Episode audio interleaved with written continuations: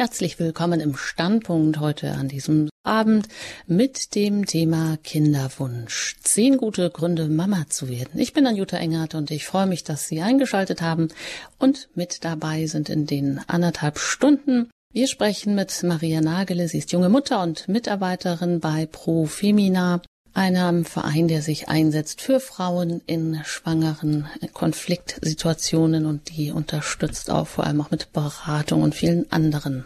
Ja, sind es denn nur Stammtischreden, in denen es heißt, Deutschland stirbt aus? Oder wird es um uns herum tatsächlich immer grauer, älter und ärmer? Die Geburtenrate ist im vergangenen Jahr auf 1,5 Kinder pro Frau gesunken, Tendenz weiter sinkend. Jede fünfte Frau in Deutschland entscheidet sich ganz bewusst für ein Leben ohne Kinder. Dabei spielt oft das Bewusstsein eine Rolle, dass Kinder viel Raum, Zeit und Energie einnehmen.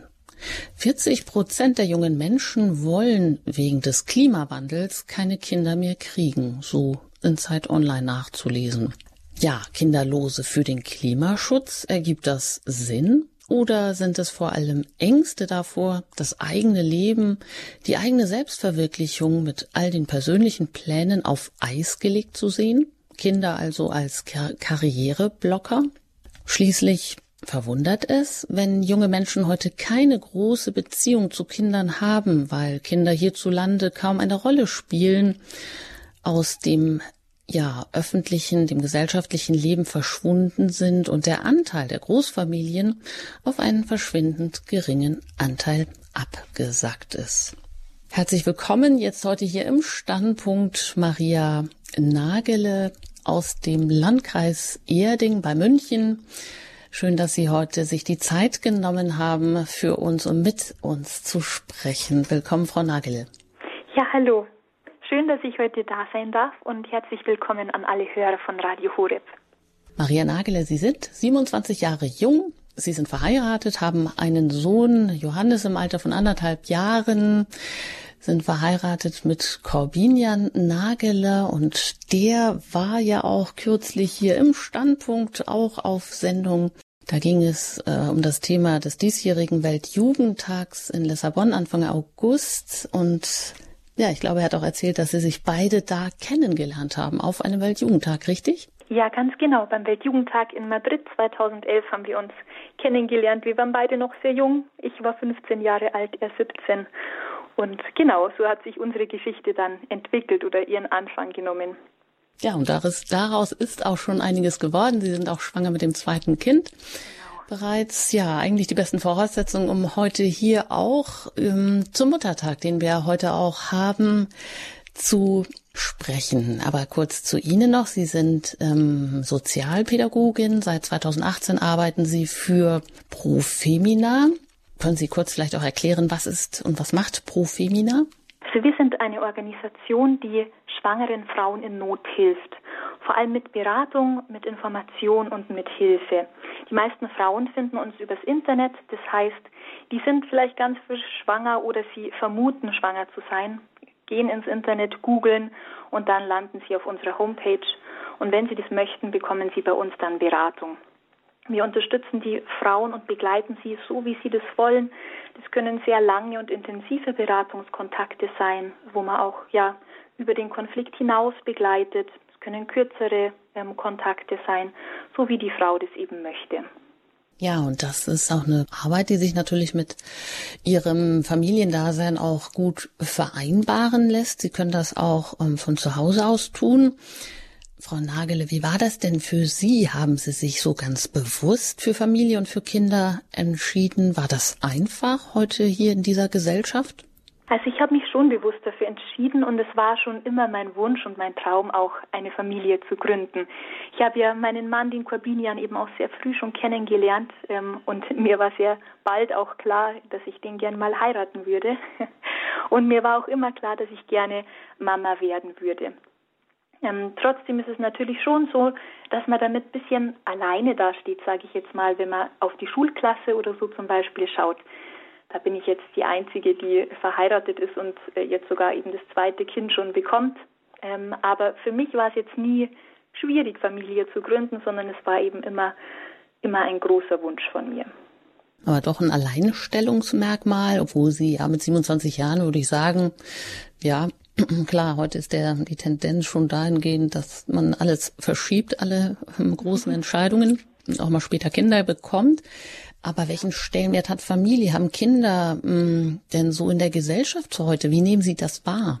Ja, ich nehme es so wahr, dass es immer einen immer geringeren Stellenwert einnimmt. Ähm, dass es sogar eher politische und gesellschaftliche Strömungen gibt, die ja, die sich gegen die Familie stellen, ähm, auch gegen Kinder stellen. Sie haben das vorher angesprochen mit diesem ganzen Klima, äh, mit der Klimageschichte, keine Kinder für das Klima. Das hört man ja auch aus sehr prominenten Kreisen teilweise. Ähm, also das, das Klima hier in Deutschland, das Klima, das Gesellschaftliche ist mehr und mehr lebensfeindlich, so nehme ich das wahr. Und Kinder haben weniger Platz, Familien haben weniger Platz, denen wird weniger Wert einfach auch beigemessen. Ja, und da gibt es auch jüngst auch ein Beispiel, wenn Sie das Klima ansprechen, das Klima in unserer Gesellschaft. Zum Thema Familie, zum Thema Kinder, ein katholischer Kindergarten, eine Kita in Hessen ähm, verschickte Briefe an Eltern mit dem Hinweis, dass ihre Kinder zum Mutter- und Vatertag nun keine Geschenke mehr basteln werden, da die, ich zitiere, Diversität einen immer höheren Stellenwert erhielte und die Konstellation Mutter, Vater, Kind nicht mehr die Norm sei. Wenn Sie sowas lesen, kriegen Sie da manchmal auch ähm, Befürchtungen oder wie ist das für Sie, wenn Sie daran denken, dass Sie Ihre Kinder eben auch irgendwann mal einmal ja, in so einen Kindergarten geben werden oder damit auch konfrontiert sind, dass beispielsweise auch Kinderbücher umgeschrieben werden, gendergerecht und so weiter. Ja, das beschäftigt mich schon. Man bekommt es eben immer mehr mit und man macht sich schon seine Gedanken. Kann ich so mein Kind überhaupt in den Kindergarten schicken, ähm, in die Schule schicken? Es macht einem schon irgendwie Angst. Gleichzeitig glaube ich eben, dass, dass es gerade heute so notwendig ist wie nie zuvor, dass man eben die Kinder zu Hause in einem stabilen, sicheren und liebevollen Umfeld aufwachsen wachsen lässt, ohne diese Ideologie. Und ich glaube, es ist schon eine Aufgabe heutzutage besonders, dass man, wenn die Kinder heimkommen, auch mit ihnen gemeinsam anschaut, wie, wie ist es wirklich? Ähm, ist es, norm, es ist eigentlich normal, dass es Mutter, Vater, Kind gibt. Und da kommt, glaube ich, einiges auf uns Eltern zu, ähm, das auch alles zu erklären und die Kinder dabei zu unterstützen, diese ja, die Wahrheit ähm, über die Liebe, die Wahrheit über Familie, über das Leben wirklich kennenzulernen und dem auf den Grund zu gehen und nicht mit dem Strom mitzuschwimmen. Aber es ist, äh, glaube ich, eine große Herausforderung. Ja, zumal in einem Klima, wo Familien vielleicht jetzt auch nicht mehr so unter den besonderen Schutz stehen, auch nicht mehr so besonders gefördert werden. Äh, wo nehmen Sie da die Kraft her oder wo denken Sie, finden Sie da Unterstützung, dass Sie da nicht alleine stehen? Es ist ja ohnehin schon nicht einfach, wenn man Kinder großzieht, wenn man nicht das ganze Dorf hat, was einem hilft oder die Eltern nicht vor Ort hat, aber in einem in einem Klima, in einem Umfeld, das Kindern gar nicht wohlgesonnen ist, ist das ja dann noch mal schwieriger. Wo nehmen Sie da die Kraft her oder welche Quellen öffnen sich da für Sie? Was denken Sie? Zum einen kommen wir beide, mein Mann und ich, aus sehr großen Familien. Sind, äh, mein Mann hat acht Geschwister, ich habe fünf Geschwister und das ist schon mal eine Quelle, wo man sich gegenseitig auch unterstützen kann, natürlich, ähm, wo auch Kinder miteinander spielen, wo sie sehen, so funktioniert Familie. Das ist auch der ganze Wert äh, einer Familie. Das lernt man dann natürlich hautnah kennen. Und dann ist es, denke ich, auch wichtig, ähm, einfach einen Freundeskreis zu pflegen. Das ergibt sich ja oft ganz von selbst, der ähnliche Werte pflegt. Das ist bei uns auch so. Wir haben beispielsweise einen Familienkreis mit anderen äh, christlichen Familien, wo man sich regelmäßig trifft und austauscht, wo auch andere Kinder da sind. Ähm, ja, wo man sich gegenseitig bestärkt und wo auch die Kinder, denke ich, untereinander ja sich kennenlernen, Freundschaften knüpfen können, auch zu anderen ähm, christlichen Kindern oder zu anderen Kindern, in deren Familie auch diese Werte vertreten werden. Ich denke, das ist heute vor allem sehr wichtig und so schöpfe ich meine Kraft einfach auch aus dem Glauben und auch einfach aus, aus der Gewissheit, dass es ähm, ja, dass diese natürliche Familie die eigentliche Wahrheit ist und ähm, ja, das Richtige ist, dass wir das Richtige tun einfach. Einen christlichen Familienkreis, haben Sie den denn vor Ort oder ähm, sehen Sie sich da auch schon irgendwie gezwungen, in eine christliche Gemeinschaft einzutreten, um überhaupt, ähm, das müssen ja viele, überhaupt Kontakte zu christlichen Familien zu knüpfen, wo sie dann auch noch weite Strecken zurücklegen müssen. Ist das bei Ihnen eine Besonderheit? Ähm, es ist nicht von der Pfarrei aus, also wir müssen schon ein bisschen fahren, ähm, aber es sind auch Familien eben bei uns aus der Gegend, die jetzt ja, 10, 15 Minuten weg wohnen oder so, also wo man sich einfach zusammenschließt, also Gleichgesinnte sich einfach finden ähm, ja, und sich zusammentun. Ja, Kinderwunsch. Zehn gute Gründe, Mama zu werden. Unser Thema heute hier im Standpunkt bei Radio Horeb ihrer christlichen Stimme.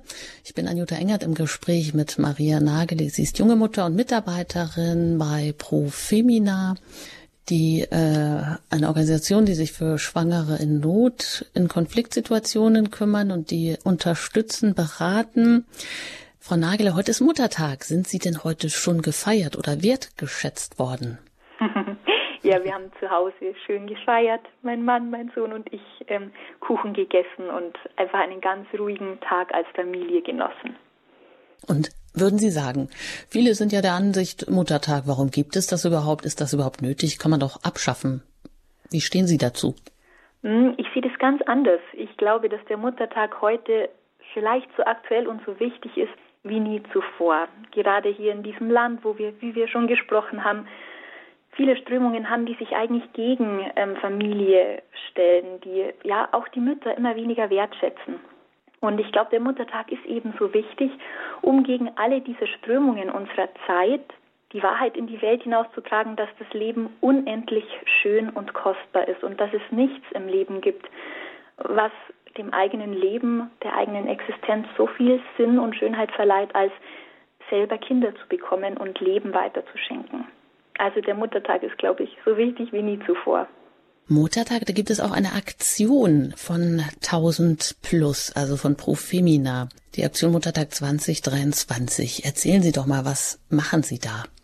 Genau, für uns bei 1000 Plus ähm, ist der Muttertag ein ganz besonderer Tag. Seit einigen Jahren nutzen wir diesen Tag, um schwangeren Frauen und Mamas, die bei uns bei Pro Femina beraten wurden, durch diese Aktion Wertschätzung, Ermutigung und Freude zu schenken.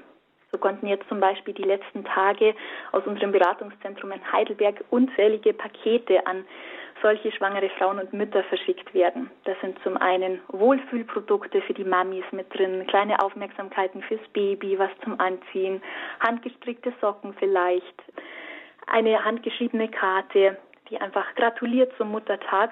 Aber es gehen auch Pakete raus mit größeren und teureren Anschaffungen für das Baby, das geht vor allem an Frauen und Familien, die es einfach finanziell nicht so leicht haben. Die haben eine schwierige Situation gerade durchleben und denen möchten wir Entlastung auch schenken und so manche Sorge vielleicht kleiner werden lassen.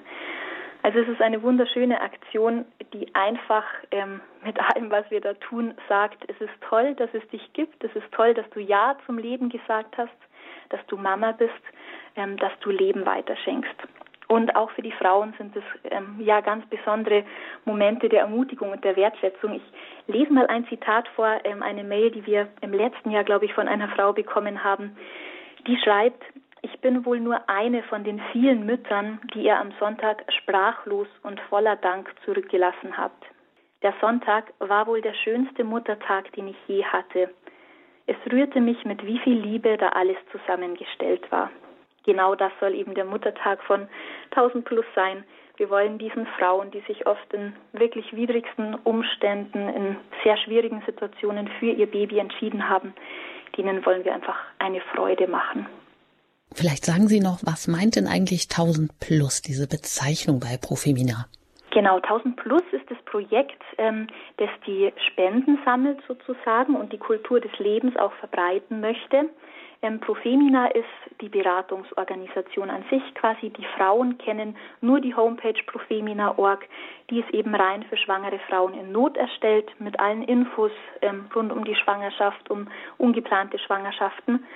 Und 1000 Plus ist eben dann das Projekt, das unsere Unterstützer kennen. Ursprünglich war das Ziel eben deswegen der Name 1000 Plus, dass wir ähm, 1000 und mehr Frauen im Jahr beraten. Dieses Ziel haben wir ähm, weit überstiegen. Im letzten Jahr konnten wir ähm, über 23.000 Frauen beraten im deutschsprachigen Raum allein. Genau, das ist das Projekt 1000 Plus, das eben die Beratung von Profemina möglich macht durch sehr viele Unterstützer. Also wir sind rein spendenfinanziert. An der Stelle auch herzlichen Dank an jeden Unterstützer, der gerade zuhört, auch äh, dass Sie den Muttertag möglich gemacht haben wieder. Ja, heute am Muttertag, da sprechen wir über die Frage nach dem Kinderwunsch und wir wollen uns auch gleich zehn guten Gründen widmen, Mama zu werden mit Maria Nagel. Sie arbeitet für Pro Femina, ist verheiratet, 27 Jahre jung, hat einen Sohn und ja, beide erwarten das nächste Kind. Und Sie haben ja jetzt schon mehrfach angesprochen, Frau Nagele, dass Familie für Sie was Schönes ist und äh, die Wahrheit widerspiegelt, etwas, das ganz Natürliche.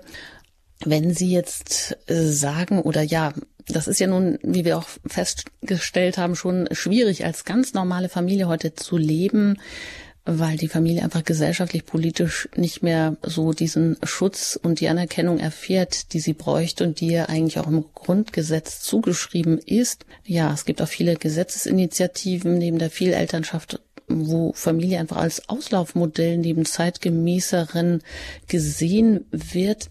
Was würden Sie persönlich sagen? Es heißt ja eigentlich, es hieß bisher immer, Familie sei die zeitlose, die Keimzelle der Gesellschaft, weil Familien eben auch Voraussetzungen schafft, die kein Staat, kein Gesetz und auch keine noch so geführte, noch so gut geführte Kita geben kann. So jetzt mal etwas verkürzt das bekannte Böckenförde-Diktum. Welchen Vorteil hat Familie? Was sind denn die Voraussetzungen, die sie schafft, die sonst eigentlich keiner so geben kann wie die Familie? Was würden Sie persönlich für sich da sagen?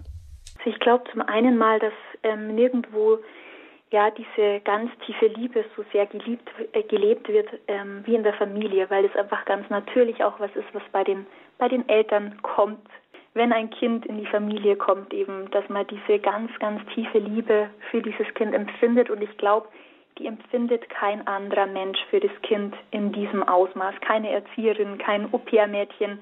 Natürlich können andere Menschen auch dieses Kind sehr lieben, aber es ist etwas Einzigartiges und schon allein biologisch natürlich ein, ein undurchtrennbares Band, das zwischen den Eltern und den Kindern besteht, das zum einen mal. Also die ganze natürliche Voraussetzung ist schon mal ähm, ja, ist ideal oder es, es, es, soll einfach so sein, sozusagen. Ähm, so entsteht Familie durch einen Mann und eine Frau, die sich lieben und die ein Kind bekommen. Dann auch das Zusammenleben in der Familie, sich vielleicht auch arrangieren manchmal, wenn es schwierig ist, ähm, ja, da zusammenzuleben, ja, mit den Geschwistern vielleicht, mit den Eltern, wenn es Reibungspunkte gibt, wie löse ich meine Konflikte, ich glaube, es ist ganz vieles, ähm, was da Familie einfach schenkt, was in diesem Ausmaß in einem anderen Rahmen nicht so möglich ist. Das heißt, die Familie hat ganz klar diesen Standortvorteil Liebe. Können wir das so zusammenfassen? ja, das ist eine super Zusammenfassung. Gut, sehr schön. Ja, im Standpunkt heute sprechen wir über Zehn gute Gründe, Mama zu werden. Und da können Sie sich natürlich auch gerne mit Ihren Fragen dann später dazu mischen oder mit Ihren Erfahrungen, warum Sie Mutter geworden sind oder warum Sie meinen, dass es ganz wichtig ist oder ähm, ganz gut ist, Kinder zu bekommen, Mama zu werden. Ja, vorab an dieser Stelle eine Musik und dann wollen wir auch gleich einsteigen in die ganz konkreten Gründe. Warum lohnt es sich denn eigentlich, Mama zu werden?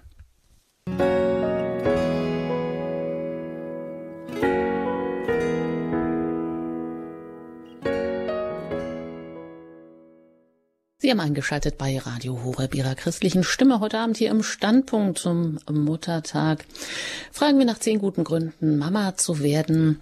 Ich bin Anjuta Engert und im Gespräch mit Maria Nagele aus dem Landkreis Erding bei München.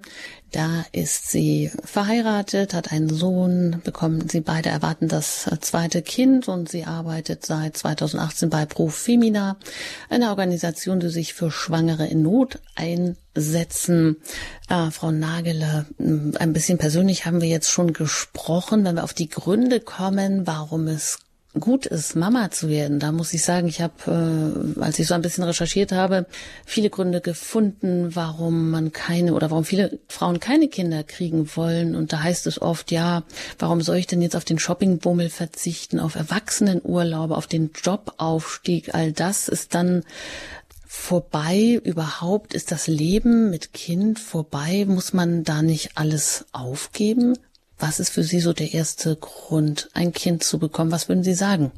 Ja, also wir haben, ich habe eben zehn Gründe vorbereitet, warum es schön ist, Mama zu werden. Und ich habe es eigentlich genannt zehn Geschenke, weil es einfach Geschenke sind, die einem ein Kind schenkt, einfach dadurch, dass es da ist. Und das erste Geschenk, äh, mit dem ich auf dieses Argument auch reagieren würde, ist das Geschenk der Freude, das einem ein Kind macht. Das Leben ist schön. Man hat oft Angst, ähm, vieles aufgeben zu müssen mit Kind und natürlich wird auch vieles anders. Aber was, glaube ich, ganz wenig gesehen wird heutzutage auch in unserer Gesellschaft ist, dass das Leben einfach um so vieles schöner ist mit Kind. Da ist immer Liebe, Lachen und Freude im Haus. Ein Kind sieht die Welt mit ganz unschuldigen Augen noch und voller Staunen. Und es lehrt mich als Mama einfach, die Welt ebenso ganz neu zu entdecken und darüber zu staunen. Also das Leben ist einfach wunderschön mit Kind. Ja, das heißt, man bekommt da auch eine, bekommt da eine neue Sicht, eine Sicht, die man vielleicht auch ähm, als Erwachsener eher verliert, vor allem wenn man heute ja viel auch ähm, medial unterwegs ist, dass man den Kontakt auch zur Außenwelt, zur Schöpfung, zur Schönheit, ähm, ihm auch dieses Staunen, ist das auch so ein bisschen, dass man das als Erwachsener eher eigentlich verlernt? ja, ich denke schon. Wieder neu also lernen kann? Entschuldigung? Das Kind eben wieder neu lernen kann, sich also auf diesen Blick einzulassen. Man steht ja manchmal ganz lang, lange irgendwo und das Kind schaut sich vielleicht nur einen Stein an und bewundert wirklich alles. Ganz genau. Oder eine Blüte, eine Pusteblume ist bei uns gerade hoch im Kurs. Löwenzahn. Also Kinder haben da wirklich die Gabe, den Moment einfach so zu leben und diese Kleinigkeiten um uns herum zu sehen, die ja, die einfach schön sind. Und das lernt man wirklich ganz neu mit Kind ja auch die Welt voller Staunen zu betrachten und sich mal wieder was genauer und in Ruhe anzuschauen. Ähm, was schaut das Kind da gerade so äh, interessiert? Ganz genau. Ja, könnte man nicht sagen, die Kinder, die bringen einen eigentlich so auch eine Entschleunigung gratis mit. Man muss jetzt nicht großartige und wahnsinnig teure Top-Manager ähm, Entspannungskurse machen, sondern mit dem Kind hat man, bekommt man das eigentlich wieder mit. ja, ganz genau. Also mein Sohn beispielsweise ist unglaublich gern draußen in der Natur und ähm, ja, dann ist man eben einfach draußen und schaut sich die Wiese an, ähm, geht im Wald spazieren und staunt eben über die Kleinigkeiten, hört auf einmal die Vögel wieder singen, was einem so im Alltag als Erwachsener manchmal bisschen abgeht oder abhanden kommt oder wo man sich eben so ganz bewusst vielleicht irgendwie freischaufeln muss, um solche Momente zu erleben. Mit Kind hat man das tatsächlich eigentlich jeden Tag gratis dazu. Also Maria Nagele, sie plädiert für zehn Geschenke, zehn Gründe, Mama zu werden. Sie nennt es Geschenke. Das erste Geschenk, das ist ja das Geschenk der Freude, dass das Leben mit einem Kind einfach viel schöner ist. Kommen wir zum zweiten Geschenk. Die Liebe, die einen so erfüllt ja, vielleicht haben viele auch Angst, ähm, sich zu verlieren. Also wir sind ja heute schon sehr auch immer auf Selbstverwirklichung aus. Und es gibt auch viele Frauen, die sagen, boah, ich mag Kinder eigentlich gar nicht so gerne oder die denken, ich kann mit Kindern gar nicht umgehen. Diese, die schreien die ganze Zeit, die sind nervig, 24 Stunden bin ich fremdbestimmt oder am Wochenende stehe ich nur noch am Fußballfeld oder muss auf Turniere gehen oder was auch immer, nur noch Ferien auf dem Bauernhof ähm, oder nur noch Gespräche über Beikost, Vorsorgeuntersuchungen, Windelinhalt und so weiter. Ja, Sie selber, Sie sagen ja, Sie kommen beide, also Sie und Ihr Mann aus kinderreichen Familien mit fünf und beziehungsweise acht Geschwistern. Können Sie das nachvollziehen, wenn, wenn Frauen heute sagen, also ah, mit Kindern fange ich nichts an und die, die, die tauchen auch gar nicht auf in meinem Umfeld oder da habe ich Angst davor, diesen, äh, vor das, was mit einem Kind in mein Leben hereinbricht. Ja, ich kann das schon ein Stück weit nachvollziehen. Also bei mir haben früher, wenn ich Babys gehalten habe, die haben ganz oft geweint. Also es gibt ja diese Leute, bei denen jedes Baby einfach sofort ruhig und glücklich ist. Ich war nie so jemand.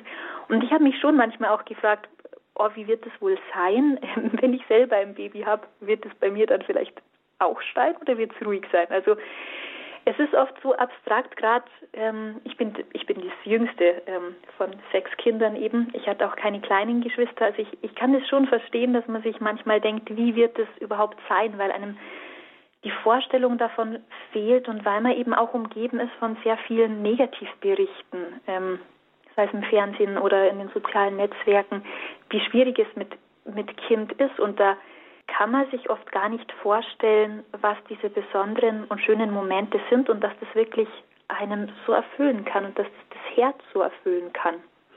Mhm, Sie sprechen vom Geschenk der bedingungslosen Liebe. Was meinen Sie? Ja, ich denke, oder ich habe das selber einfach erfahren, ähm, wenn man das Kind zum ersten Mal im Arm hält oder schon während der Schwangerschaft, aber in diesem Moment ist es vielleicht am intensivsten, wenn man das Kind das erste Mal im Arm hält, ihm in die Augen schaut, da erfährt man eine Liebe, die einfach über alles hinausgeht, was man bis zu diesem Zeitpunkt kannte. Die übermannt einen einfach, diese Liebe, da kann man auch gar nichts dagegen tun. Und es ist wunderschön ja, weil es einfach ganz tief davon erfüllt und dadurch ist irgendwie auch alles, was mit dem Kind zu tun hat, natürlich auf einmal interessant und ist schön, weil sie vorher gesagt haben, ja, dann stehe ich da am Spielfeldrand oder ähm, ja, beschäftige mich nur noch mit Kleinkinderdingen oder sowas. Aber durch diese Liebe, die einen so so tief erfüllt ähm, und die über alles hinausgeht, was man bisher kannte, weil sie quasi von selber kommt. Das ist wirklich das Geschenk der Liebe. Nicht, nicht vielleicht so wie beim Partner, wo man sich erst dafür entscheiden muss für diese Liebe auch, sondern die kommt eben einfach. Dadurch ist es eben alles interessant und ist schön, was mit dem Kind zu tun hat. Und man möchte einfach nur da sein für dieses Kind, ähm, möchte für das Kind sorgen, ähm, möchte Zeit mit ihm verbringen, weil es einfach automatisch das Schönste ist, was es gibt auf der Welt. Und man hat dieses Kind letztendlich ja auch im eigenen Leib getragen. Man hat das neun Monate, ist das in einem selber herangewachsen. Das macht ja auch ganz viel mit einem. Ist es eben auch diese Verknüpfung, diese leibliche Verknüpfung, die vielleicht auch dann es nachher möglich macht und vielleicht auch viele Ängste nimmt, dass man sich für dieses Kind, ja, dass man eine Selbstverständlichkeit entwickelt, ähm, auch alles für dieses Kind zu tun, auch ähm, ja ja, eben ohne sich eigentlich groß Gedanken darüber zu machen. Das heißt ja oft, naja, Kinder, das sind einfach nur, da hat man nur Sorgen, kleine Kinder, kleine Sorgen, große Kinder, große Sorgen.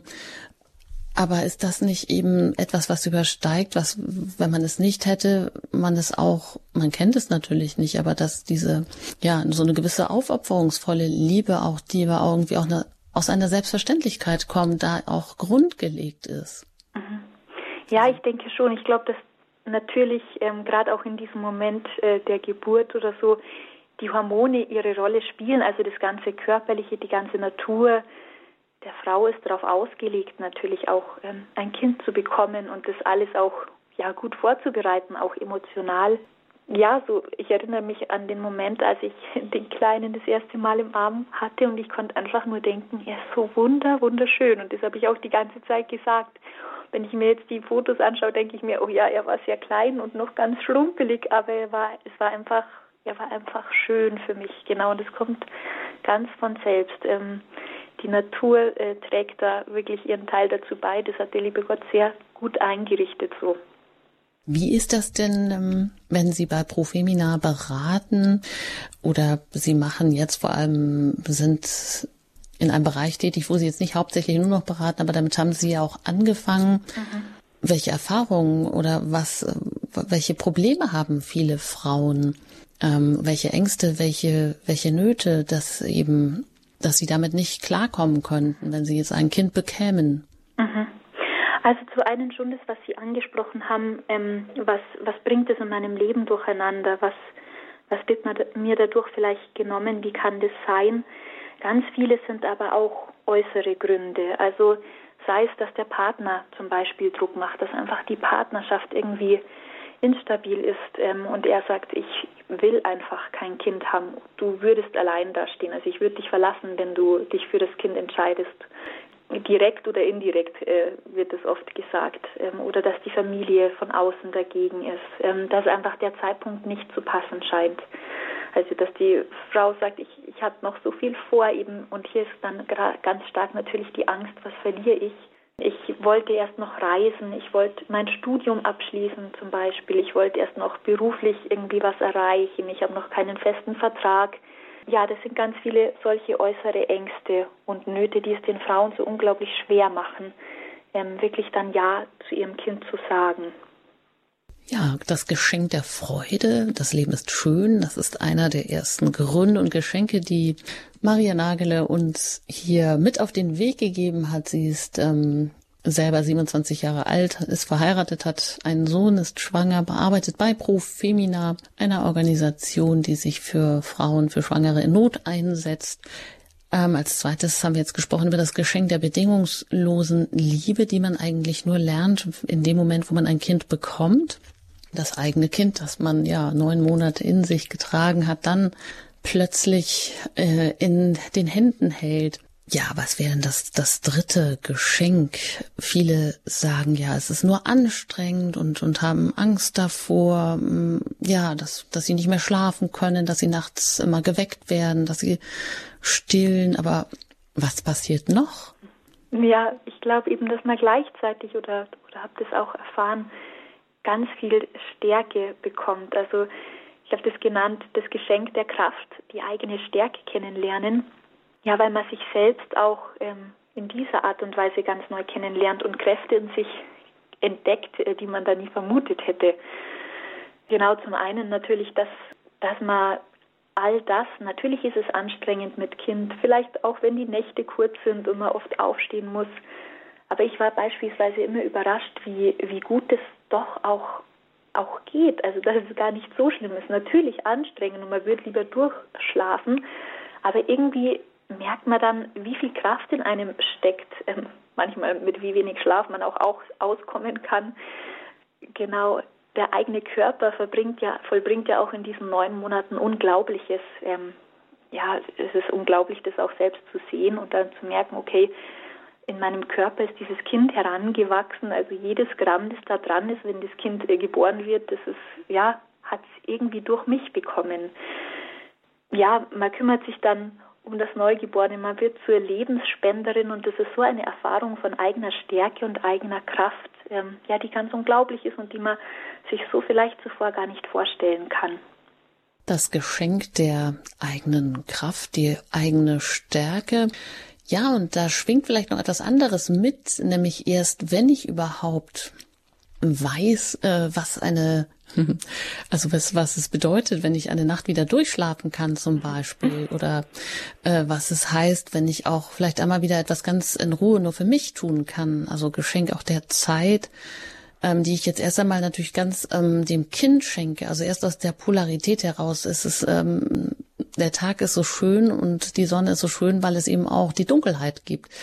Also ich glaube, könnte mir vorstellen, dass viele Paare, die nichts anderes kennen, dass es sich irgendwann auch ausläuft und langweilig wird, wenn man ständig alles machen kann, weil man das nie besonders schätzen gelernt hat. Wie würden mhm. Sie das einschätzen? Ja, klar, diese Momente oder die erste Nacht, äh, die man wieder durchschlafen kann, ist was ganz Besonderes natürlich.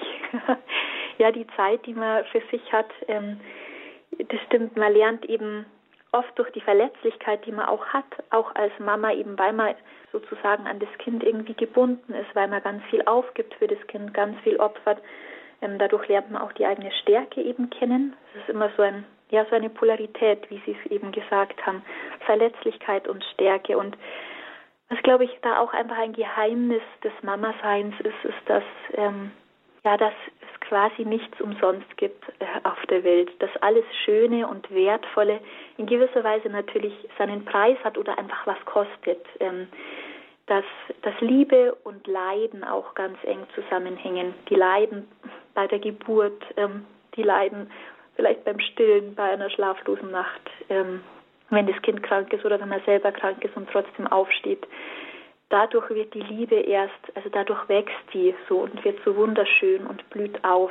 Ähm, also es ist ja tatsächlich immer beides. Ähm, dieses Leiden, das Schwere, das Verletzlichsein bringt dann diese ganze Frucht ähm, der Liebe, der Freude auf der anderen Seite wieder hervor. Hm, wenn Sie das ansprechen, dann ist das natürlich auch wieder ein Argument der von vielen Frauen, dass sie sagen, oh, der Körper wird ja schlaff und die Brüste, die werden dann schlaff und, und alles ist so verbraucht. Das will ich nicht. Aber andererseits, wenn ich dann sowieso älter werde und sich sowieso Falten ergeben, also stehe ich mit einem makellosen Körper da, der völlig unbenutzt ist, sage ich jetzt mal, oder äh, ist das ein Körper, ein Gesicht, ein Mensch, der einfach auch wirklich gegeben hat und gelebt hat und dem man das auch positiv ansieht? Ja, und diese, diese Freuden, zum Beispiel die Freude, äh, einen schönen makellosen Körper ohne Schwangerschaftsstreifen und so weiter zu haben zum Beispiel, sind natürlich auch immer Dinge, die sehr schnell wieder vergehen. Während eben das, was man da an Liebe investiert hat, was man geschenkt hat, das ist irgendwie was, was, was bleibt, was man mitnimmt bis ins Alter, was einen bestärkt, auch, glaube ich, bis ins bis ins hohe Alter kann ich mir vorstellen. Hier spreche ich nicht aus eigener Erfahrung, aber ich kann es mir so vorstellen. Diese Dinge, die wir, für die wir gekämpft haben, für die wir gelitten haben, die machen uns ja auch stärker, die machen uns zu dem, was wir eigentlich sind. Die formen unsere Persönlichkeit, sie formen unser Herz und die schreiben eigentlich unsere Lebensgeschichte. Nicht die vielen ähm, ja, unbeschwerten Momente vielleicht oder Momente, in denen alles bleibt, wie es ist und alles einfach ist. Natürlich sind die auch wichtig und gehören auch zum Leben mit dazu, aber mir fällt da gerade ein, mir hat mal ein Landwirt gesagt, dass Bäume am allermeisten im Winter wachsen und zwar in die Tiefe. Ähm, das ähm, beschäftigt mich seither eigentlich sehr, dieses Bild, genau weil man eben durch dieses Leiden oder durch schwierige Zeiten, auch durch Verzicht, durch Opfer, wahnsinnig auch wächst und an, an Kraft gewinnt.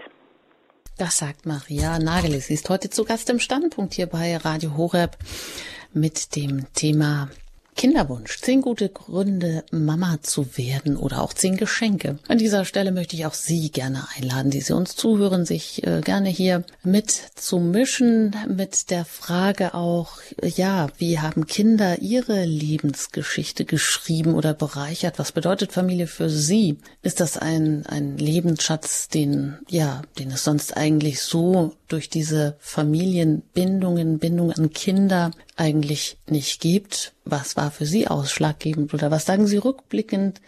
Warum sind Sie Mama geworden? Sie können uns gerne jetzt anrufen unter der 089 517 008 008. Wenn Sie außerhalb von Deutschland anrufen, dann wählen Sie zuerst die 0049 und dann die 89517 008 008. Und nach der Musik geht es hier weiter im Standpunkt bei Radio Horeb mit zehn guten Gründen, Mama zu werden.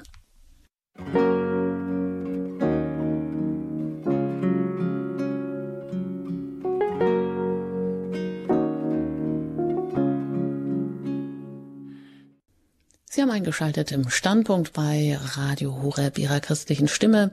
Heute mit dem Thema zehn gute Gründe, Mama zu werden zum Muttertag. Und Maria Nagele, sie ist Mutter von einem Sohn, verheiratet, 27 Jahre jung, erwartet das nächste Kind und erzählt uns, ja, von den Geschenken, die das Leben als in der Familie und als Mutter ihr bereitet und da waren wir auch gerade, haben wir schon darüber gesprochen, wird das Geschenk der Freude, dass das Leben schön ist. Über auch dieses Geschenk der bedingungslosen Liebe. Wenn man ein Kind bekommt, dann ist es eine ganz neue Art, ähm, der bedingungslosen Liebe, die man für dieses Kind empfindet, was man so bisher vielleicht noch nie erfahren hat. Oder das Geschenk auch der Kraft der eigenen Stärke. Kinder zu haben, das macht, das gibt auch ein großes Selbstvertrauen. Man leistet Dinge, von denen man hätte vorher vielleicht nur hätte träumen können. Man wird aber zur, man darf Leben weitergeben, man darf das Geschenk des Lebens, ja, weitergeben und das selber in sich ähm, sehen, wie das wächst und wie das, ähm, ja, ein, das ist ein großes, denke ich, ein Geschenk, ein Wunder, an dem man da beteiligt ist. Und ja, wir leben, wir haben, wir meinen natürlich heute oft, wir haben alles in der Hand. Wenn wir jetzt mal zum nächsten Geschenk kommen, dann ist das ja so ein ganz großes Problem. Wir denken, ein Kind kommt und das passt nie. Wenn es kommt, dann passt es irgendwie nie. Erstmal haben wir das Gefühl, oh, jetzt ist Ende Gelände mit dem ganz normalen Werdegang oder es gibt nur noch Teilzeitstellen. Alles, alle Pläne werden jetzt über Bord geworfen, über den Haufen geworfen. Aber Sie sprechen hier von dem Geschenk der Demut, alles in Gottes Hand zu geben. Was meinen Sie damit, Frau Nagele? Ja, ich glaube, das ist, ist ein Geheimnis, das wir natürlich als Christen vielleicht noch, noch besser verstehen können oder das uns einfach näher ist, sagen wir es so. Ähm, aber ich sehe es wirklich als ein Geschenk, eben in einer Zeit, in der wir denken, dass wir alles in der Hand haben. Das ist mit einer Schwangerschaft nicht so, mit einem Kind. Ähm, wir merken das bei uns in der Beratung, bei Prof. Femina Da melden sich viele Frauen, die sagen, das Kind ist eben ungeplant. Ich wollte jetzt noch kein Kind oder der Zeitpunkt passt eben nicht. Dann haben wir auch mit Frauen zu tun, die sagen, wir hatten jetzt über Jahre hinweg einen Kinderwunsch und es hat einfach nicht geklappt. Jetzt haben wir gerade den Kinderwunsch abgeschlossen und alles so sortiert, dass wir eben ohne ein Kind weiterleben und jetzt bin ich schwanger. Also hier merkt man einfach, man hat es überhaupt nicht in der Hand. Auch wann ich schwanger werde, dass ich überhaupt schwanger werde, dass dann alles gut läuft, dass sich das Kind, wie sich das Kind entwickelt, wie die Geburt abläuft, welche Persönlichkeit das Kind hat. Man muss hier irgendwie sich ganz, ja, ganz diesem diesem Lauf der Dinge, ähm, dem, was, was Gott, was das Leben mit einem vorhat, sagen den Frauen oft, was das Leben eben ihnen da gerade zutraut, ähm, dem muss man sich irgendwie beugen. Und da stellt man sich natürlich oft im ersten Moment mal dagegen und sagt, es passt aber eben einfach nicht, ich möchte das nicht. Aber es ist auch eine wahnsinnige Chance natürlich, über sich selbst hinauszuwachsen. Ähm, in diesem Moment dieser größten Krise ähm, wo man eben nichts mehr in der Hand hat letztlich, wenn man sich da dem hingibt oder das annimmt, was das Leben einem zutraut in diesem Moment, was Gott einem zutraut, ähm, hat es das Potenzial, unglaublich über sich selbst hinaus zu wachsen, weil seit sein Zeitplan und seine Pläne sind eben immer perfekt, auch wenn wir das oft in dem Moment nicht, nicht sehen können. Und deswegen sehe ich es als als Geschenk der Demut eben, sich da in Gottes Hand zu geben, weil ich glaube, dass mal, oder weil wir es auch sehen in der Beratung, dass ähm, die Frauen, die es lernen oder die es schaffen, da Ja zu sagen dazu, zu dieser Herausforderung, dass sie unglaublich über sich selbst hinauswachsen und eben Dinge erleben, Dinge geschenkt bekommen, die sie sich nie hätten erträumen können.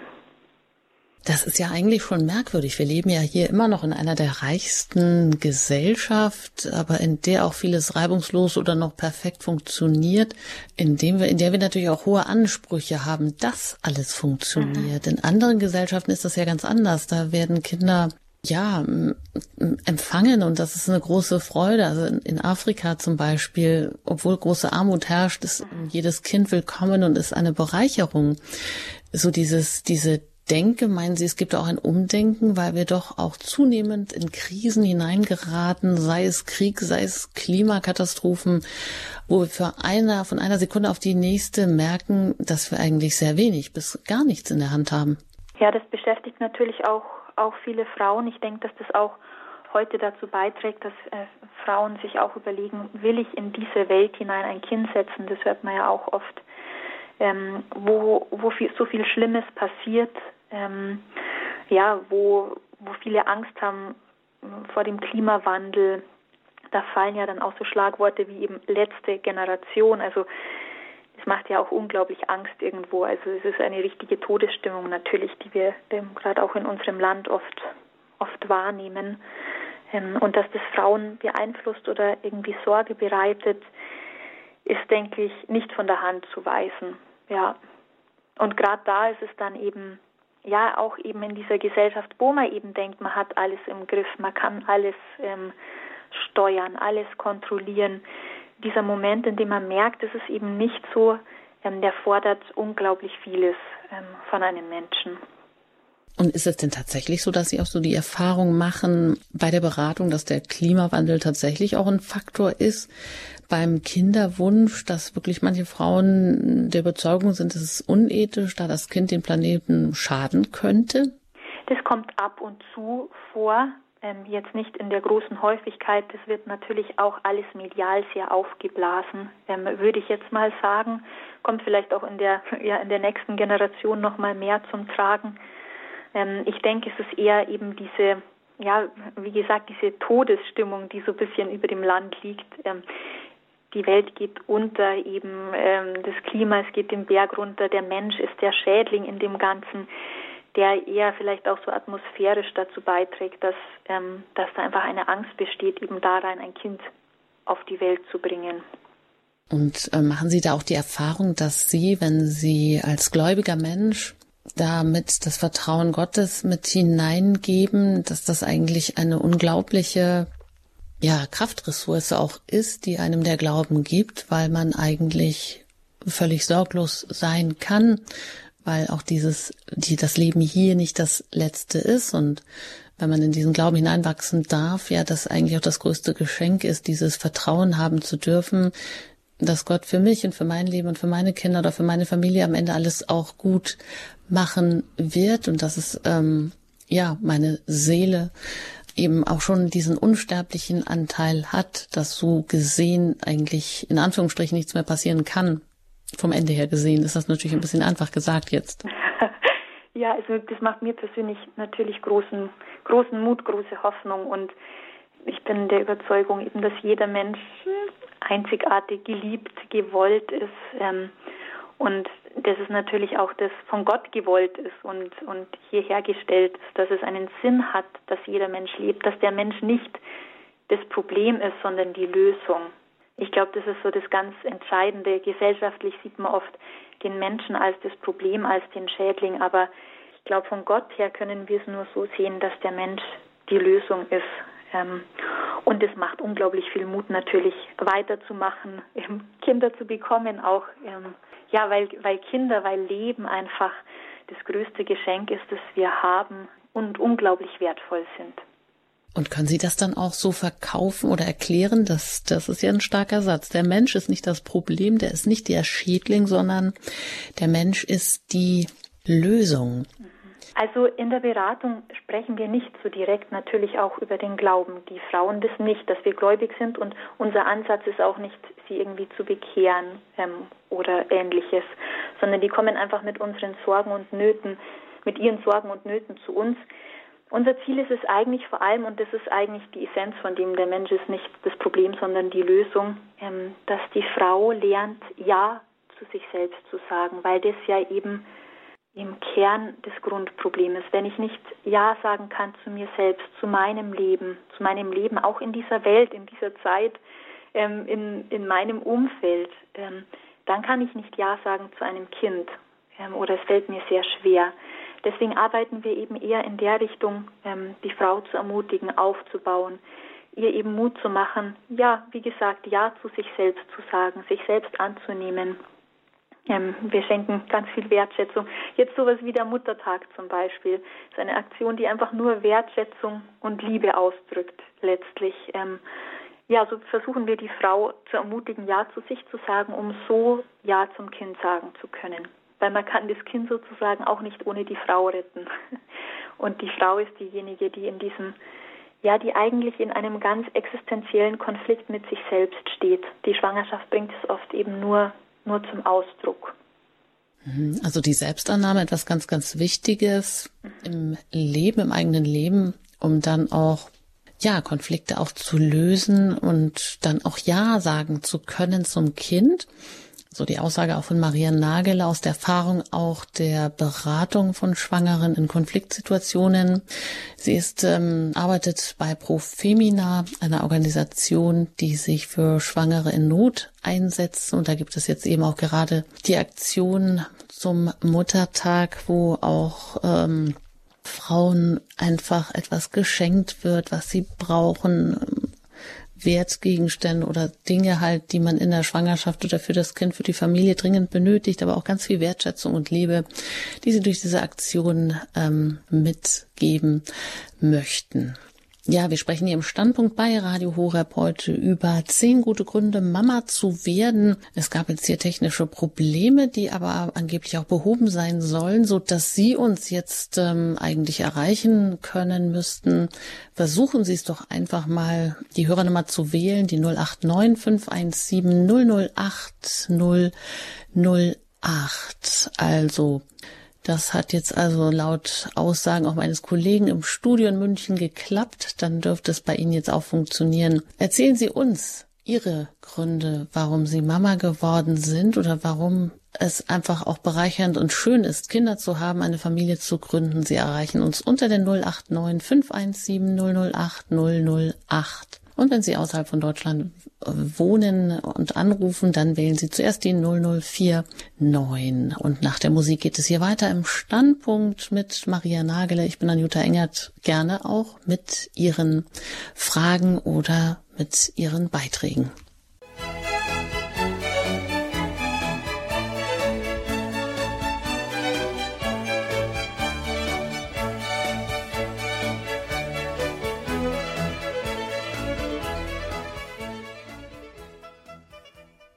Kinderwunsch. Zehn gute Gründe, Mama zu werden. Unser Thema heute hier im Standpunkt bei Radio Horeb ihrer christlichen Stimme. Ich bin Anjuta Engert und im Gespräch mit Maria Nagele, Mutter von anderthalb Kindern, wenn ich das so sagen darf, wohnt im Landkreis Erding, arbeitet bei Profemina und hat uns schon, ja, vier Geschenke, vier Gründe genannt, warum Kinder sehr erfüllend sein können. Und da wollen wir auch noch weiter hören, was sie weiter uns noch mit auf den Weg geben möchte. Vorab aber hat sich auch eine Hörerin gemeldet. Also die Leitungen funktionieren, das Hörertelefon, das geht. Sie erreichen uns also jetzt unter der 089517008008. Und die Nummer hat auch Frau Bauer gewählt. Ich darf Sie begrüßen hier in der Sendung aus Wolpertswende. Schön, dass Sie anrufen. Guten Abend. Guten Abend. Ja, also ich bin Jahrgang 40 und habe mit 25 oder 26 geheiratet und da war es eigentlich, da hat man sich einfach Kinder gewünscht, nachdem man geheiratet hat. Und äh, ich bin dann auch Mutter von sieben Kindern geworden und ich habe mich heute also beim Herrgott, bei der Mutter Gottes bedankt für jedes Kind.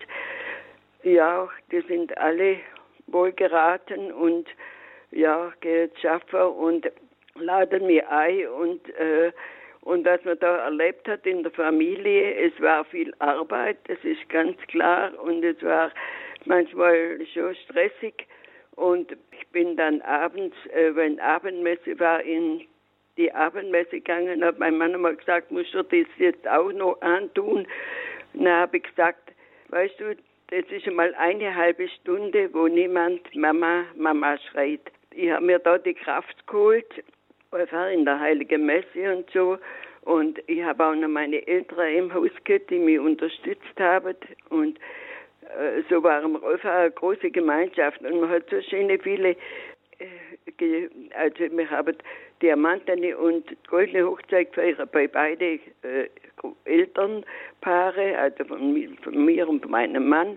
Das waren riesige Gesellschaften. Mein, meine Schwiegerleute, die haben 13 Kinder gehabt und da war der letzte Drilling, 41 geboren, die hat man auch aufgezogen und äh, mein Mann war einer von, von den Drillingen und es war unheimlich eine schöne Zeit mit allem, ja, schwerer und Leid auch, das ist ganz klar, aber die Kinder haben ja so schön miteinander gespielt und sich selber auch gegenseitig erzogen und so, da bleibt einem eigentlich vieles erspart, wenn man nur ein Kind oder ja zwei hat oder so. Also die Kinder geben einander viel mehr, als man denkt, die Geschwister. Das ist also wirklich sehr, sehr schön. Mhm. Ja. Wunderbar, Frau Bauer. Vielen Dank für diese, ja, für das wunderbare ähm, Zeugnis Ihrer eigenen Familie, was Sie da uns mit auf den Weg geben. Und da fällt mir auch ein afrikanisches Sprichwort ein, weil Sie auch von dieser starken Gemeinschaft erzählen. Ja. Wo es dann heißt, allein bist du verloren, zu zweit bist du nicht mehr in Gefahr, ja. zu vielen bist du unbesiegbar. Also gerade Kinder, die mit mhm. Geschwistern auch aufwachsen dürfen, die sich dann auch ja, selber miterziehen oder wo überhaupt ähm, vieles auch erlernt wird, was sonst ähm, eigentlich alles sehr unnatürlich läuft, weil die Geschwister eben, wenn sie gar nicht da sind oder wenn es keine weiteren Geschwister gibt. Alles Gute Ihnen zum Muttertag, Frau Bauer, und vielen Dank, dass Sie uns das hier mitgegeben haben, dieses wirklich, dieses wunderbare Zeugnis von Ihrer eigenen Familie. Dankeschön und alles Gute Ihnen als dass das eine Anerkennung war oder so, oder von den Leuten, die haben dann manchmal gesagt, ihr seid ja verrückt. Und, aber ich bin halt so für jedes Kind dankbar und die Leute, die, bewund die beneidet einen halt manchmal, wenn man so die Hilfe hat von den Kindern und, und sie sind oft allein oder äh, ja, die Kinder sind weit weg oder so. Gell? Ja, also es ist ja. ein Vorteil, wenn man Kinder hat wir, haben auch, wir sind auch in dem geschwommen im Geld oder weiß ich, also, aber wir haben es geschafft. Sehr schön. Mit Gottes Hilfe. Vielen Dank. Bitte, Alles. ade. Alles Gute Ihnen, Frau Alles Bauer. Alles Gute Ihnen, Frau Bauer. Danke für dieses schöne Zeugnis. Ja. Sie noch was dazu, Frau Nagel, was Sie jetzt vielleicht gerade so mitgehört haben oder rausgehört haben? Ja, mich beeindruckt total, das zu hören. Ähm, ich finde es wunderschön, äh, eine Frau wie die Frau Bauer, die sieben Kinder großgezogen hat und so vor der Dankbarkeit darauf zurückschaut. Das ist ganz vieles, was wir jetzt auch schon gesprochen haben, was sie auch berichtet. Ähm, ja, dass auch alles, was schwierig ist, ähm, was man vielleicht durchleiden und durchtragen muss, dass es sie ist da das Beispiel dafür, dass man auch später und im Rückblick so unglaublich viel auch dafür bekommt oder voller Dankbarkeit auch auf diese Zeit zurückschauen kann.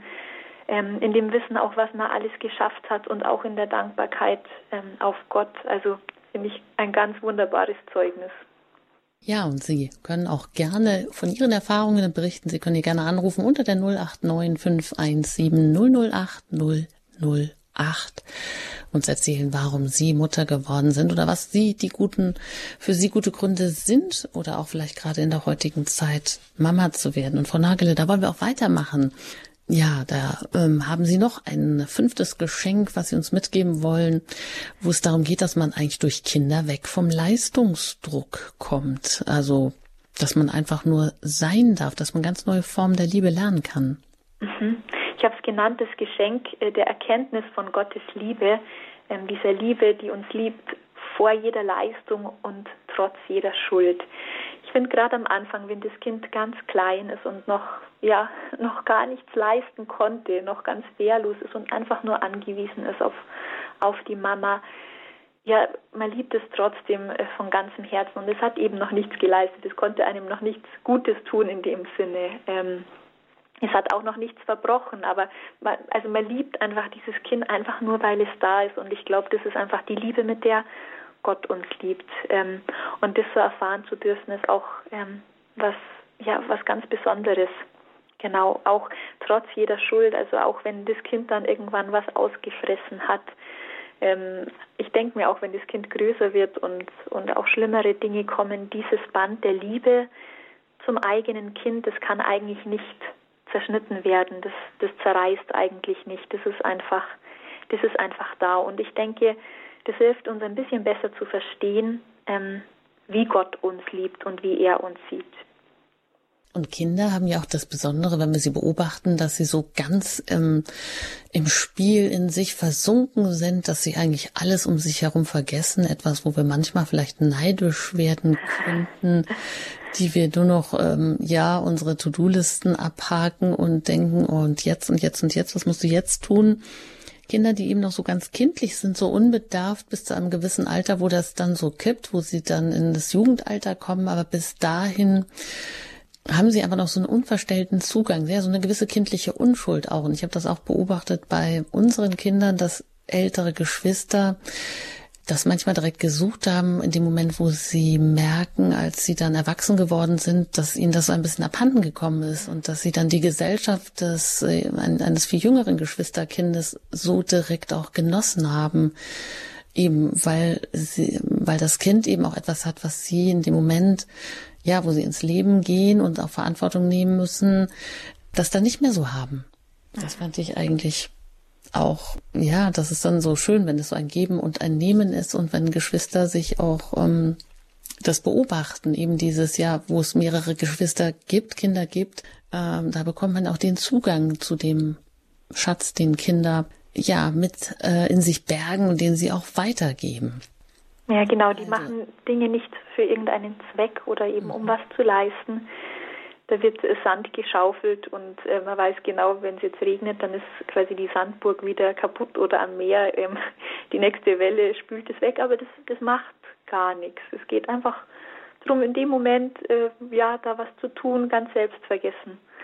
Und ja, es geht nicht darum, da was groß zu leisten. Das ist wirklich auch ein Geschenk, finde ich, dass man als Mama da lernen darf, einfach da zu sein und was quasi Nutzloses einfach zu machen und einfach zu sein und den Moment zu genießen. Ja, den Moment genießen. Wir sprechen über zehn gute Gründe, Mama zu sein. Und wenn Sie uns Ihre guten Gründe mitteilen wollen, da sind Sie herzlich eingeladen, auch zum Hörer zu greifen und sich unter der Hörernummer zu melden. Das ist die 089 517 008 008. Ja, wir kommen zu einem weiteren Geschenk, zu einem sechsten Grund in dem es darum geht, auch über sich hinauszugehen, aus sich herauszugehen. Ja, ich denke gerade heute in Zeiten, wo wir viel mit Selbstverwirklichung zu tun haben, da merken wir auch, glaube ich, oft, wie ähm, schrecklich es ist, wenn man nur noch um sich selber kreist und aus sich selber gar nicht mehr herauskommt oder so in Abhängigkeiten, gerade bei, bei Suchtverhalten ist das dann ja auch so, dass man eben nur noch in diesem sich selber, in dem Kreisen auch um sich selber steckt und so feststeckt und eigentlich darunter leidet. Wie würden Sie das sechste Geschenk bezeichnen, wo Sie sagen, ich wachse über mich hinaus? Mhm. Ich habe es genannt, das Geschenk, mehr zu sehen als mich selbst. Also so wie Sie das gerade beschrieben haben, das erinnert mich stark an Viktor Frankl, ein Wiener Psychotherapeut, ähm, der die Logotherapie begründet hat. Wir arbeiten bei Profemina in der Beratung viel auf Grundlage ähm, ja, seiner Logotherapie. Und er sagt einmal, nur das kranke Auge sieht sich selbst.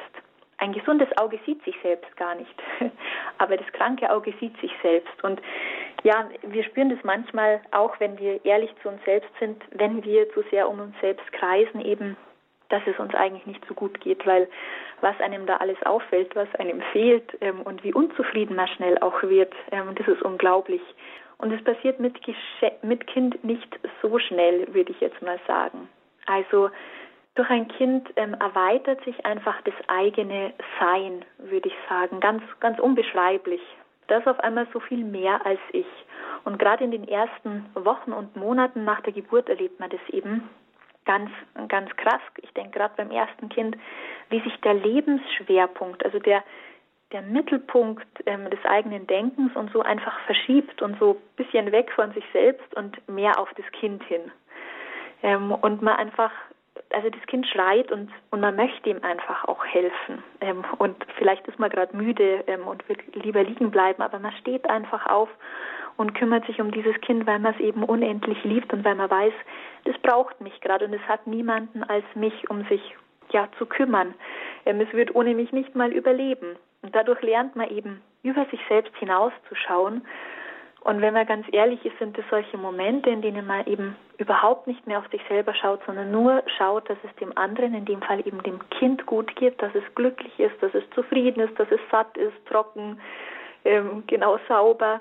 In den, diesen Momenten sind wir eigentlich am glücklichsten. Und das ist auch was, was wir oft in der Beratung mit den Frauen besprechen, auch einfach auch so im, im Rückblick auf ihr Leben, in welchen Momenten sie am glücklichsten waren. Und da kommt eben immer wieder auch raus bei vielen Frauen, ja, das war in Momenten, in denen ich für andere da war. Und das kann eben oft, oft ein Schlüssel sein dann zu einem Ja zum Kind. Ähm, diese Erfahrung, am besten geht es mir eigentlich, wenn ich nicht nur mich selber sehe, sondern andere sehe. Dafür muss ich vieles aufgeben, aber ich bekomme umso mehr geschenkt.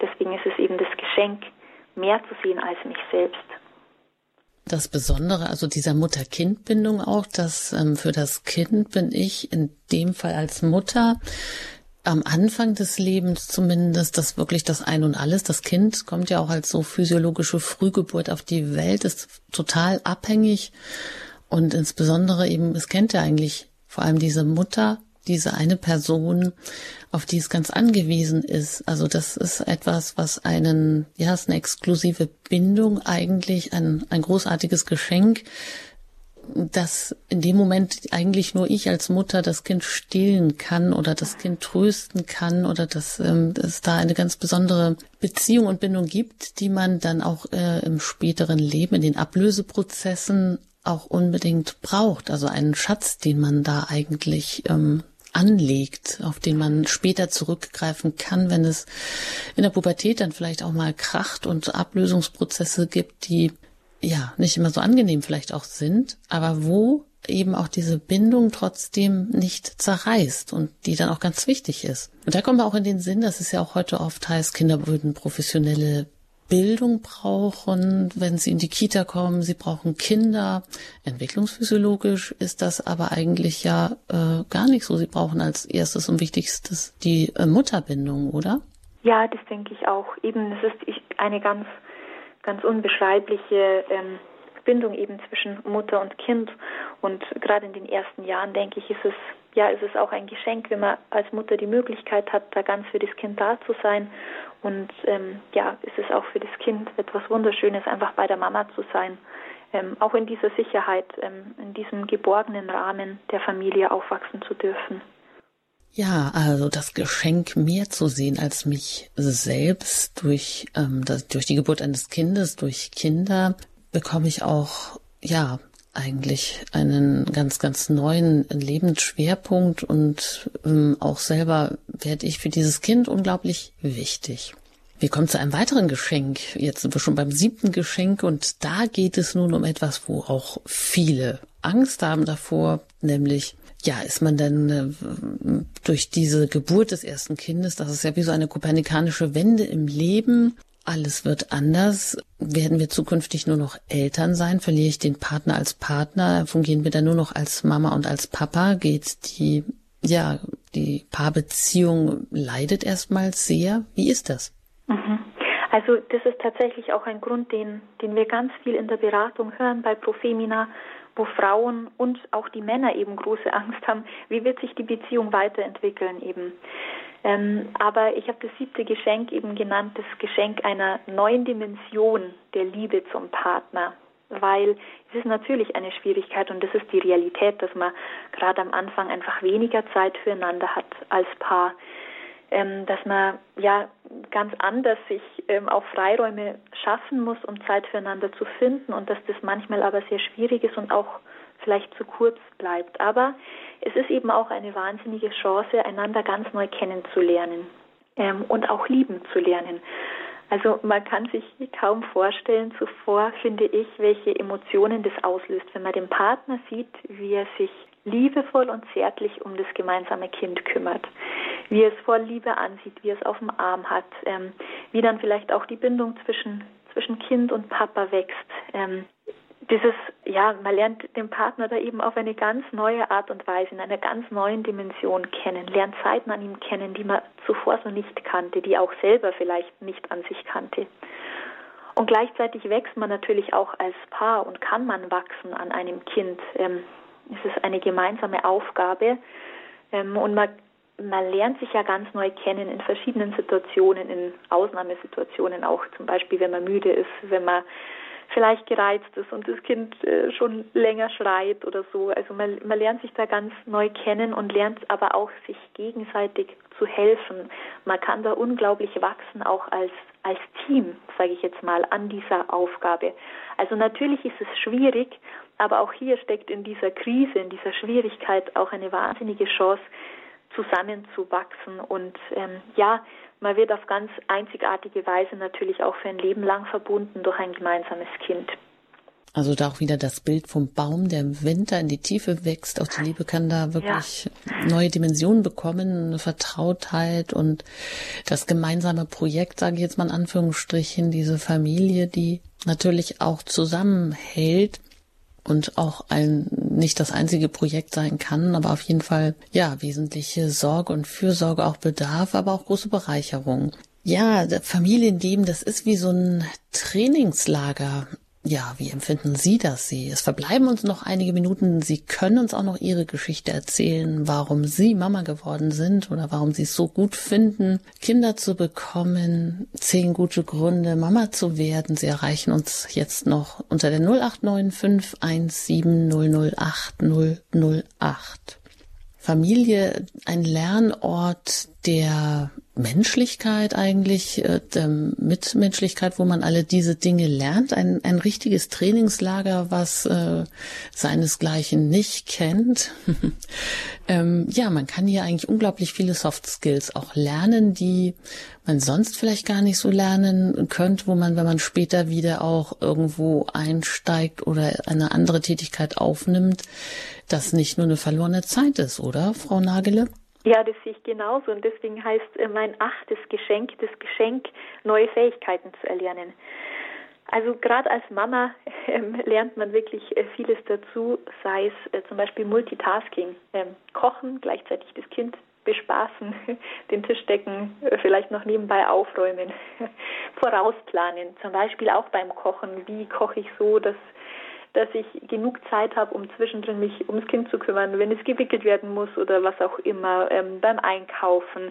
Schon allein, wenn man für einen Ausflug, auch nur für einen kleinen zusammenpackt, was muss ich alles mitnehmen, von Windeln über Wechselkleidung, irgendwelche Snacks fürs Kind ähm, und so weiter. Also man lernt hier ganz, ganz vieles dazu, worum wahrscheinlich jeder Arbeitgeber sehr, sehr froh wäre, wenn seine Mitarbeiterin diese Skills hätte fallen Ihnen konkret so auch ein paar ein? Also vielleicht so Zuverlässigkeit, Disziplin. Ja, man, man, man lernt natürlich auch, ja, man ist, man, man hat ja eigentlich alle möglichen Berufe. Man ist sowieso der Familienmanager, man führt ein kleines Familienunternehmen, man organisiert, ja, man, man ist der, vielleicht der Koch, ähm, ja.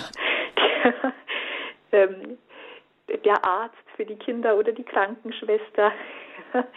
ja, oder auch einfach dieses, dieser Blick für das große Ganze, weil man muss ja irgendwie so ein bisschen einen Blick haben, als Familienmanager eben, wie Sie es gesagt haben, ja, dass, dass quasi der Laden läuft, dass alles passt, dass irgendwie die Kinder glücklich sind und trotzdem vielleicht vieles im Hausla Haushalt weiterläuft, ähm, alle Erledigungen gemacht sind und dass dabei aber irgendwie auch alle noch zufrieden und glücklich sind. Also dieser Blick für das große Ganze ist, glaube ich, sehr, sehr wertvoll und den lernt man da auf jeden Fall, weil es anders ja gar nicht geht. Also wenn man sich immer nur auf eine Sache fokussiert, dann endet man irgendwie im Chaos. Und das würde ich sagen, ist so eine Kernkompetenz einer, einer Mama, irgendwie alles im Blick zu behalten, auch alle im Blick zu behalten, jede Person, eben den Partner, dass auch der nicht zu kurz kommt, dass ich auch Zeit für ihn finde, ähm, die einzelnen Kinder, auch mich selber ein bisschen im Blick zu behalten, ähm, ja, und rundum den ganzen den ganzen Ablauf einfach zu organisieren. Das ist eine unglaubliche Herausforderung und Aufgabe, also zu coachen, auch zu gestalten. Viele Mütter werden ja auch wahnsinnig kreativ und mhm. entdecken plötzlich auch in sich noch ganz schlummernde und verborgene ähm, Talente, die sie vor eigentlich, von denen sie gar nichts wussten, weil natürlich auch die Kinder durch deren Begabungen man ja auch mit ganz neuen Dingen konfrontiert wird, was einem vielleicht bisher auch wirklich ähm, ja fremd war oder so noch man das noch gar nicht gemacht hat. Also da werden unglaublich äh, viel wird da auch äh, ange, angesprochen oder überhaupt in in Bewegung gesetzt, auch in einem selber, was man, wo man vielleicht gar nicht wusste, dass das noch in einem schlummert. Genau, ja, ganz genau. Da kommen wir eigentlich gleich zum nächsten Geschenk, oder? ja, genau. Das nächste Geschenk ist das Geschenk, in der eigenen Persönlichkeit zu wachsen. Ähm, also auch menschlich einfach zu wachsen. Man bekommt durch ein Kind die Chance, zu einem besseren Menschen zu werden. Ähm, auf den anderen zu schauen, eben wie wir es vorher schon hatten, und mich selbst mal hinten anzustellen. Aber ein Kind spiegelt einem auch unglaublich die eigenen Schwächen wider. Ähm, und spiegelt alles, was ich tue eben. Ich, ich entdecke da vielleicht Verhaltensmuster, von denen ich gar nicht wusste, dass ich die habe. Oder es gibt schwierige Momente, in denen, ja, in denen vielleicht auch viel zusammenkommt oder das Kind mich auf irgendeine Art und Weise reizt, ähm, ja, mir die Geduld ausgeht und ich auf einmal merke, ah, okay, hier sind meine Pain Points. Also hier, hier spreche ich irgendwie besonders drauf an, hier ähm, bin ich schnell gereizt, wo werde ich ungeduldig, in welcher Situation, wo verzweifle ich einfach, obwohl es vielleicht gar nicht nötig wäre, wo gebe ich auf. Ähm, und das sind Erkenntnisse, die man halt im Alltag gezwungenermaßen einfach macht mit einem Kind, ähm, wo man ständig damit auch konfrontiert wird, weil man natürlich auch oft an seine Grenzen gebracht wird. Ähm, in der Schwangerschaft schon, ähm, bei der Geburt, dann auch wenn das Kind noch klein ist, wenn vielleicht die Nächte lang sind, wenn es vielleicht gerade viel weint oder so. Und auch wenn die Kinder dann größer werden und eben mehr und mehr das Verhalten widerspiegeln, da lernt man sich selber ganz neu kennen und das ist natürlich eine riesige Chance, auch in der eigenen Persönlichkeit zu wachsen und zu schauen, wo muss ich vielleicht einfach auch noch an mir arbeiten, dass ich geduldiger bin, liebevoller ähm, in gewissen Situationen, auch dem Partner gegenüber. Also man lernt sich da neu kennen und, und diese Selbsterkenntnis, sagt man ja, ist der erste Weg zur Besserung. genau, ich denke, mit einem Kind ähm, ist man da auf einem sehr guten Weg schon mal. Auch hier wieder eigentlich wieder ein bisschen eine Art Therapie, ne? Also man, ja, das hat man ja sonst nicht so frei Haus, dass man ähm, alles, das eigene Verhalten so eins zu eins wieder gespiegelt bekommt oder einem Kind, so wie man in den Wald hineinruft, so kommt es auch direkt auch wieder heraus. Oder dass Kindern einem auch etwas antriggern. Da kann man sicherlich auch vielleicht das auch als Chance nehmen, das eine oder andere auch an der eigenen Lebensgeschichte nochmal in Angriff zu nehmen, zu bearbeiten oder zu erkennen, zu sehen. Und dann, ähm, ja, erst wenn man es erkennt und versteht, kann man auch etwas verändern. Also das ist eigentlich auch eine große ähm, Chance, hier weiter äh, persönlich auch zu wachsen, ohne dass man jetzt deshalb irgendwie groß was unternehmen müsste. Das ist einfach auch so frei Haus geliefert. genau, andere Leute zahlen sehr viel Geld für Psychologen oder Coaches, die ihnen genau diese Dinge sagen. Das Kind ähm, macht es ganz automatisch, indem es einfach da ist. ja, und der zehnte Punkt ist interessant, weil er hat auch damit zu tun, dass alle das, was man aufbaut, also die ganzen, dass man auch das, die Wurzeln, die man ja mit Grund legt, auch äh, zu Flügeln werden lassen muss, also auch einmal loslassen muss. Genau, ich habe es genannt, das Geschenk loslassen zu lernen, so Wurzeln und Flügel dem Kind zu geben. Ich denke, das ist was, dieses Loslassen lernen, das lernt man eigentlich ähm, vom ersten Tag ab der Geburt. Gerade in der Schwangerschaft ist das Kind, muss man erstmal lernen, natürlich das Kind anzunehmen, ähm, ihm Wurzeln zu geben, äh, auch mein Herz zu öffnen, dass es sozusagen darin wurzeln kann.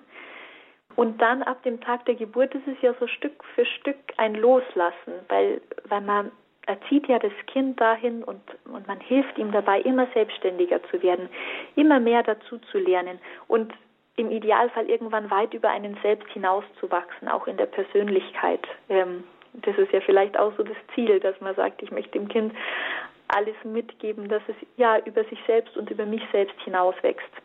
Und das bedeutet aber natürlich auch, dass ich loslassen muss.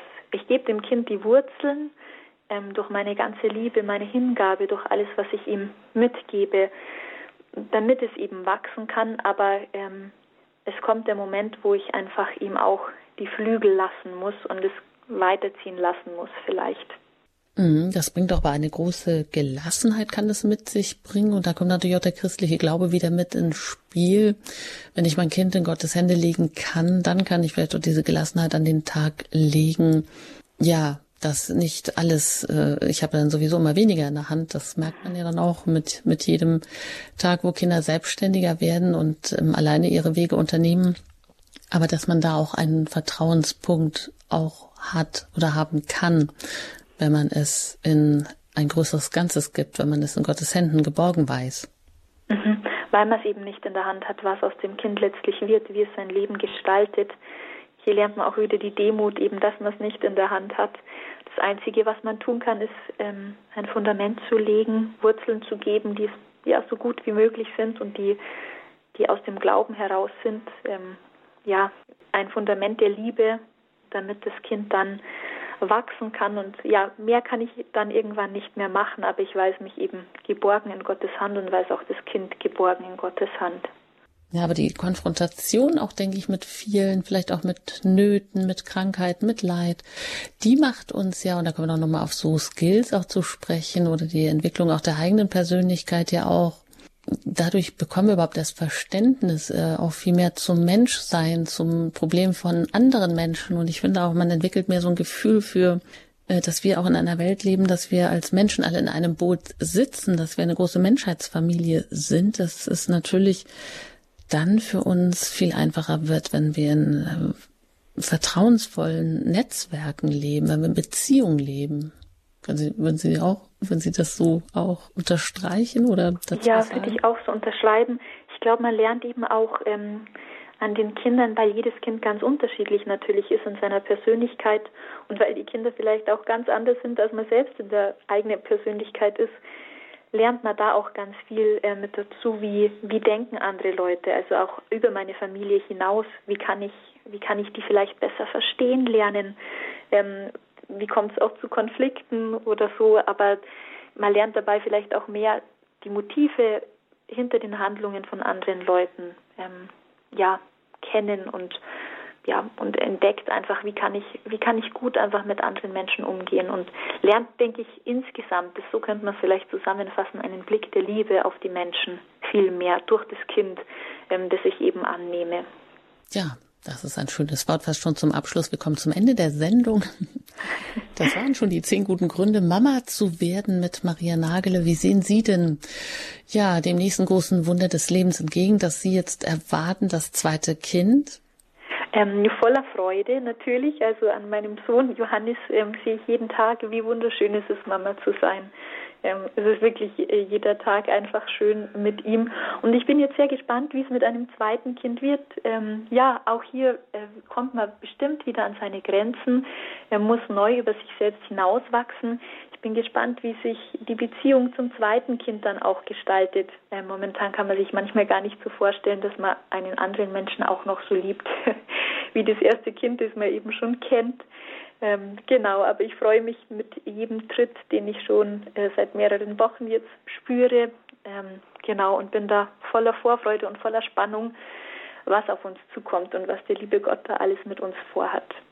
Ja, Frau Nageler, dann darf ich mich diesen Glückwünschen und guten Wünschen für Sie, für Ihre Schwangerschaft, für Ihre Familie, für Ihre wachsende Familie anschließen, Ihnen alles Gute wünschen, Ihnen vor allem auch danken, dass Sie sich heute Abend die Zeit genommen haben, hier bei uns im Standpunkt zu Gast zu sein zum Thema Kinderwunsch. Zehn gute Gründe, Mama zu werden. Maria Nagele ist 27 Jahre jung, verheiratet, hat einen Sohn und erwartet bald den zweit. Das zweite Kind ist im Landkreis Erding, wohnt sie verheiratet mit Corbinian, der auch in der Jugend 2000 sehr aktiv ähm, immer noch ist und auch neulich hier zum Standpunkt ähm, über den Weltjugendtag zu Gast war. Auch das können Sie bei uns in der Mediathek nachhören. Und Frau Nageler ist auch, arbeitet für Profemina. Auch da können Sie bei uns noch weitere Informationen dann bekommen, in, wenn Sie auf das Programm gehen. Und da finden Sie unter dem noch ganz viele Detailinformationen im, beim Infobutton. Frau Nagele, alles Gute Ihnen, ein herzliches Dankeschön und lassen Sie sich noch ein bisschen feiern und den Abend noch ein bisschen ausklingen. Vielen Dank, es war mir eine Freude hier zu sein. Dankeschön. Alles Gute Ihnen, auf Wiederhören. Wiederhören. Ja, und wenn Sie diese Sendung nochmal nachhören möchten, das können Sie dann natürlich gerne tun bei uns in der Mediathek unter Radio Horeb ORG. Da finden Sie auch alle weiteren Hinweise über das Programm, wie Sie sich auch ja hier mitarbeiten können, wenn Sie vielleicht ein Ehrenamt übernehmen möchten oder auch ein richtiges Amt und wie Sie uns auch weiter unterstützen können durch Ihr Gebet, durch Ihre Spenden, damit wir auch weiter auf Sendung bleiben können. Darüber freuen wir uns natürlich auch immer. Ich danke Ihnen für Ihr Interesse und auch für den Anruf und wünsche Ihnen noch einen gesegneten Abend. In diesem Sinne, alles Gute Ihnen, Ihre Anjuta Engert.